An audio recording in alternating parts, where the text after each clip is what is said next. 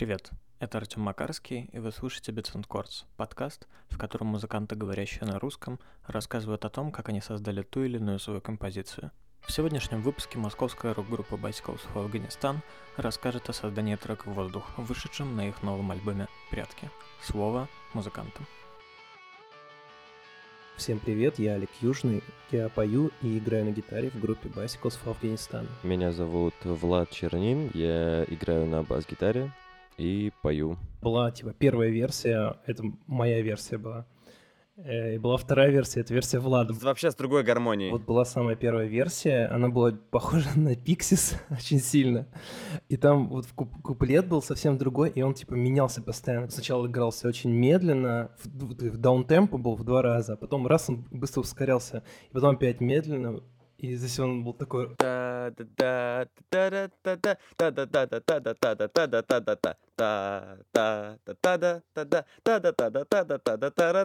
Ой, это было трэш. И мы, в общем, мы сделали такое демо диктофонное, послушали, и то есть, типа, блин, нет, это слишком недостаточно круто. Потом была вторая версия Влада, мы ее назвали Killers. Ну, гармония просто была киллерская. Она была от баса, был постпанк довольно-таки серьезный, и она практически вся была на таком дискотечном ритме. А, и- но тоже было не то. Вот, все. И мы как бы за нее забили, она осталась. И тут э, спустя какое-то время я увидел, точнее, я, общаюсь с братьями Клингами очень, очень плотно, и у нас с Андреем есть такой некий секретный сайт-проект, который мы никак не родим, а, Надеюсь, когда-нибудь однажды он случится. И мы все время переписываемся и что-то друг другу показываем, какие-то видосы. В общем, Андрей мне присылает трек э, Don Caballero, какой-то live. И я просто смотрю его и понимаю, что басист, он играет, и есть такая функция, warp называется, на Boss DD3, на дилее, когда ты играешь кусочек, и он loop делает из него очень короткий, потому что, ну, это не looper, это типа delay, он как бы повторяет кусок, и очень, и получается такое тарахтелка такая, типа... И мне почему-то... Ну, я все время собираю такие вещи, такие маленькие фишечки, где я их нахватываю отовсюду. И потом, спустя какое-то время, мне это все складывается в какую-то такую аудиокартинку. И я вот эти фишки просто использую. И они, это может быть фишка там из техно-трека, может быть из какого-то фолк. Э, Я довольно часто обкатываю демки на велосипеде. У меня рядом парк Лосиный остров, где я живу. И, как, и есть такая даже на самом деле книжка про то, что когда ты катаешься на велосипеде, ты едешь, ты от всего отвлекаешься, твои мысли приходят в порядок. И я действительно в это верю, потому что большинство самых свежих каких-то идей, особенно музыкальных, они приходят во время какого-то движения. И вот в, один, в одной из таких поездок ко мне пришла просто в голову, ах, вот как надо было сделать воздух. И мне просто сразу сходу эта песня приходит, и все ритмы, и вот эта фишка Дон Кабалера, которая за- бас э, на одной ноте застревает. То есть просто э, озарение происходит. И я прихожу на пиццу, и мы ее делаем, и она действительно работает. Я не понимал, что с этим делать, потому что на репетиции это приходилось играть руками. Ну, сейчас непонятно, как мы это будем делать вживую. Придется покупать босс DD3. В записи я это делал в постпродакшене, я нарезал кусочки прям руками. Потому что э, на студии такой примочки нету, а доставать ее откуда-то мы, типа, как-то не, не сообразили. Приходилось просто нарезать. На самом деле, да, это решение, потому что, ну, эм, это скорее концептное решение, использовать примочку для этого. А для студии гораздо проще, но на самом деле руками нарезать. И в этой песне еще есть куски, которые мы нарезали. Такой небольшой Ableton Live э, session устроили. Типа Ableton я так называю, потому что я смотрю много всяких мастер-классов из Ableton. Это шутка такая, что это устроили Ableton. Во-первых, у нас некоторые гитары скопированные из куплета в куплет. И в этом фишка, то, что они звучат абсолютно одинаково. Э, Я хотел сказать, что, то, да, во-первых, прикольная партия, там есть дилеи э, в куплетах. Э, Песня вообще довольно минималистична по гитарам, и, в общем-то, не хотелось ее перегружать какими-то там гениальными какими-то там суперпартиями, поэтому она, в принципе, она такая ритмичная. То есть там все держится на дилеях. Одна гитара бьет в, прям- э, в сильную долю, и от, и от нее, и, и там есть два э, еще дополнительные две партии дилеев. Одна, одна партия дилея бьет в одну долю, другая партия дилея в, д- в третью долю. И они раскиданы по ушам. И потому что написали гитары в стерео, то есть через э, примочку, еще и дополнительно через примочку э, или TC Electronic, Влад, как она называется? Мимик. Она на два комбика ра- растеривает просто вот так. Да. Гитары все записаны через Fender Bassman и через Fender Super Reverb. Это 10, э, 10 дюймов динамик у него, а, а с Bassman 12 дюймов. И вот то, что 10 дюймов у него, он получается, он такой чуть-чуть более сатурированный. Ну, потому что у него типа 45 ватт, он очень резко в фуз превращается постоянно. Вот, и гитары поэтому довольно прикольно еще звучат, классический такой прям гитарный звук. Эм, так вот, все дилеи панорамируются на два комбика, и мало того, что они еще бьют в разные доли, получается такая вот целая аудиокартина. Там, да, да, да, да, там, да, да, да, да. В принципе, ритмы, которые в куплетах и в припевах, они очень похожи на вот эти классические твои лоджиковские э, искусственные барабанные ритмы. То есть они как будто, это как будто драм-машинка, только сыгранная живым человеком, потому что ритмы сами по себе немного электронно звучат. Ваня, Ваня, во-первых, Ваня, во-первых, очень нервничает всегда, когда записывается. У нас, я думаю, это будет в нашем документальном фильме «Приезжал наш друг с камерой». И там, там есть моменты конфликтов э, во время записи. Этот саунд был спродюсирован эмоцией, чистой эмоцией. Да, да, да. То есть просто все разгоряченные, поэтому как бы мы за себя не отвечаем в этот момент. А ну Ваня, в принципе, такой довольно активный барабанщик. И у него, у него классные барабанные партии. Он иногда просто не задумывается об этом, но, но мы это ценим. И он играет с сильным таким металлическим ударом, поэтому даже самые легкие мелодичные партии на барабанах все равно звучат как, как металлические. Ну, не совсем. Ну, звук, звук у нас не металлический здесь э, совсем. Звук скорее винтажный. И плюс мы очень сильно скажу, что мы заморочились на выборе малых барабанов, потому что их было несколько. И я не помню, кстати, какой мы использовали воз- в воздухе. На воздухе был Брэди. Это австралийский кастом-шоп.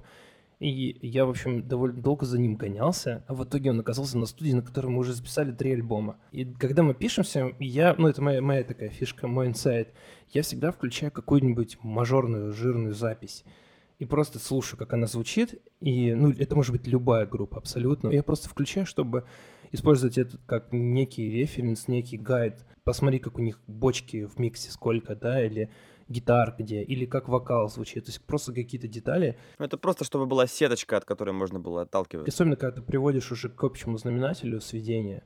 Ну, да, так включая. Поэтому мы довольно часто включаем группу Kings of Leon, и Ване она очень сильно нравится. И мы как бы обратили внимание, на каком малом барабане играет барабанщик. Потому что сам барабан всегда звучит как-то в комнате и в миксе, и в пачке, он как-то интересно. И, ну, то есть, и можете представить, что мы делали. Мы даже включали какой-то live или этот со студии, смотрели, что это за малый барабан. Вот. И такими вот методами мы поняли, что он играет на Brady 14 на 6,5. Мы сильно заморочились на звук барабанов, и плюс мы еще очень интересный ход используем уже второй раз. Мы пишем room отдельно коридор.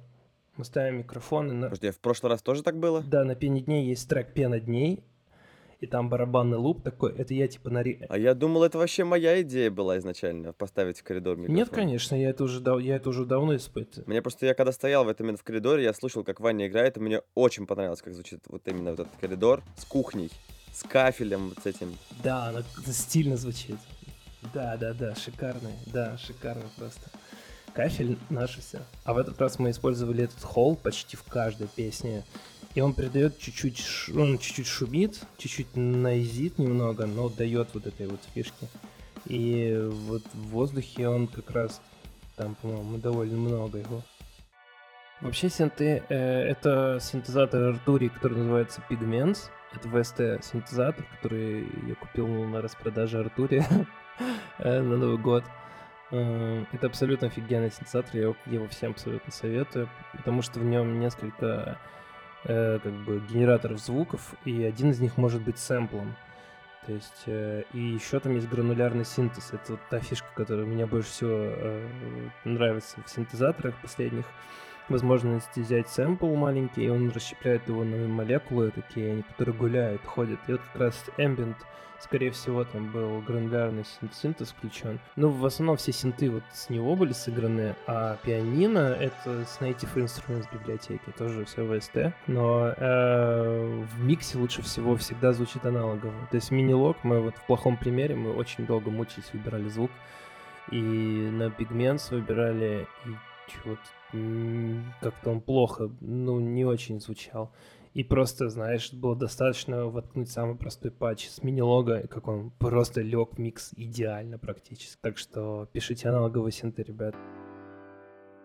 меня периодически глючит, когда я первый раз включил эту песню с телефона и просто вот так вот послушал ее с телефона, а не в наушниках, на момент, когда в бридже вступает пианино, у нее такой странный первый аккорд, именно первый, он так кладется, как будто он вообще не, не в той тональности, ну, либо в той тональности, но там так, такой странный выворот нот, что я, я, я несколько раз переслушал ее с, именно с телефона это слышно. Потому что там очень странная гармония какая-то, или седьмые там какие-то, аккорд какой-нибудь очень хитрый, с мизинчиком где-нибудь там наверху, и когда его включаю, ну, то есть его вот так вот слушаешь, если по отдельности включить, то ты не, не заметишь ничего, но в комбинации с гитарами, со, с басом, он дает очень странный эффект. Как будто он вываливается. Очень, вы, очень вычурный аккорд. Сам себя не похвалишь, никто не похвалит. Влад, ты очень вычурный аккорд взял. Это я играл? Ты, ты брал, ты, ты, конечно, играл. Ты играл, развалившись, развалившись на кресле, ты вот так вот сидел, и вот, значит, а, а мы играли на маленькой клавиатуре Артуре Keystep, которая маленькая. А, ну я все время девятки всякие использую, или одиннадцатые. И Влад, значит, развалился вот так вот в кресле, и вот так вот играл, вот так вот. Почти, почти, почти с закрытыми глазами играл. Может быть, меня стоит послушать в соло-трекинг.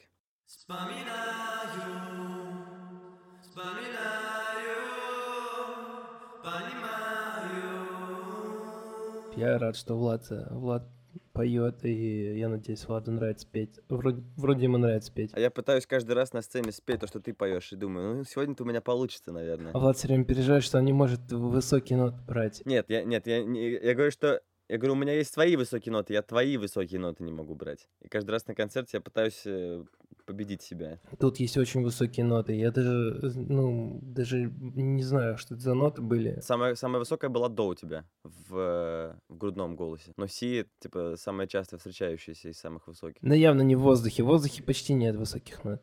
А, нет, хотя я поюсь в, акустик, в акустике спел воздух несколько раз уже, и да, там есть все-таки высокие. Я, хожу, я ходил к вокальному преподавателю, и Влад к нему пошел недавно тоже. Это Коля Факеев. Очень всем советую. Вообще всем советую. Постоянно его советую. Это единственный вокальный преподаватель, который реально мне помог. Я очень сильно задыхался. И во время концертов у меня кружилась голова очень сильно. Но после занятий с Колей я как будто бы, не знаю, перестал вообще бояться об этом. То, что всегда думал о дыхании, ходил к преподавателям, которые говорили, надо набрать воздуха перед тем, как начать петь. И вот ты поешь и дыши животом, дыши животом. Вам, мужикам, всем так удобно, у вас такие животы мощные. Такие, столько преподавателей вокальных повидал, просто они такие все уникумы были. Но только Коля вот реально норм вообще зашел. Крепкий чай, лучший друг, поцелуй, невзначай. Он подгруженный, там компрессор очень сильно агрессивно настроен от фирмы Waves. Arvox. Мы, когда его нашли, по-моему, он почти все песни с альбомом с ним. И он чуть-чуть его поджимает, и он его делает ближе, и он его делает чуть-чуть сатурирует. Плюс там есть слэпбэк кое-где и дис, наверное. Ну, это просто, чтобы голос звучал максимально близко. А, а то, что вначале происходит с бэками, наоборот, максимально далеко. Ну и просто суть в том, чтобы чуть-чуть подгрузить голос, для создания какого-то эффекта нужного. Потому что здесь, в принципе, такое звучание у всего этого, как у какого-то там Power Pop или инди начала нулевых, когда у них такой чуть-чуть сырой звук, но при этом они поп-музыку играют все. А это на контрасте прикольно работает вместе. И здесь плюс еще куча всяких аналоговых приборов, использованных для записи всех инструментов, барабанов, на вокале тоже, на самом деле, использовал, Влад сразу использовал, по-моему, преамп, да, Влад? Что, Влад, расскажи про вокальную цепочку записи. Да, ну, типа, я вообще старался максимально использовать аналогового всего. Тут на сведении, по сути, все просто эквализировано, и все. Тут только эквалайзеры висят. И то потому, что в цифровом варианте эквализировать гораздо проще. Тут просто вот гигантский рек стоит, как бы, что это не использовать? В общем, да, вокал уже изначально звучал немного сатурированным, и, может быть, я стоял даже... Даже, даже может быть, даже слишком сатурированным. В какой-то момент мы поняли, что просто нажимаешь в соло вокал, и он звучит уже с перегрузом как будто. Мне понравилось, что когда мы закончили, ну, то есть мы когда записали все, Влад начал писать бэк-вокалы, и когда мы дошли до бриджа, он сделал вот эту очень крутую штуку.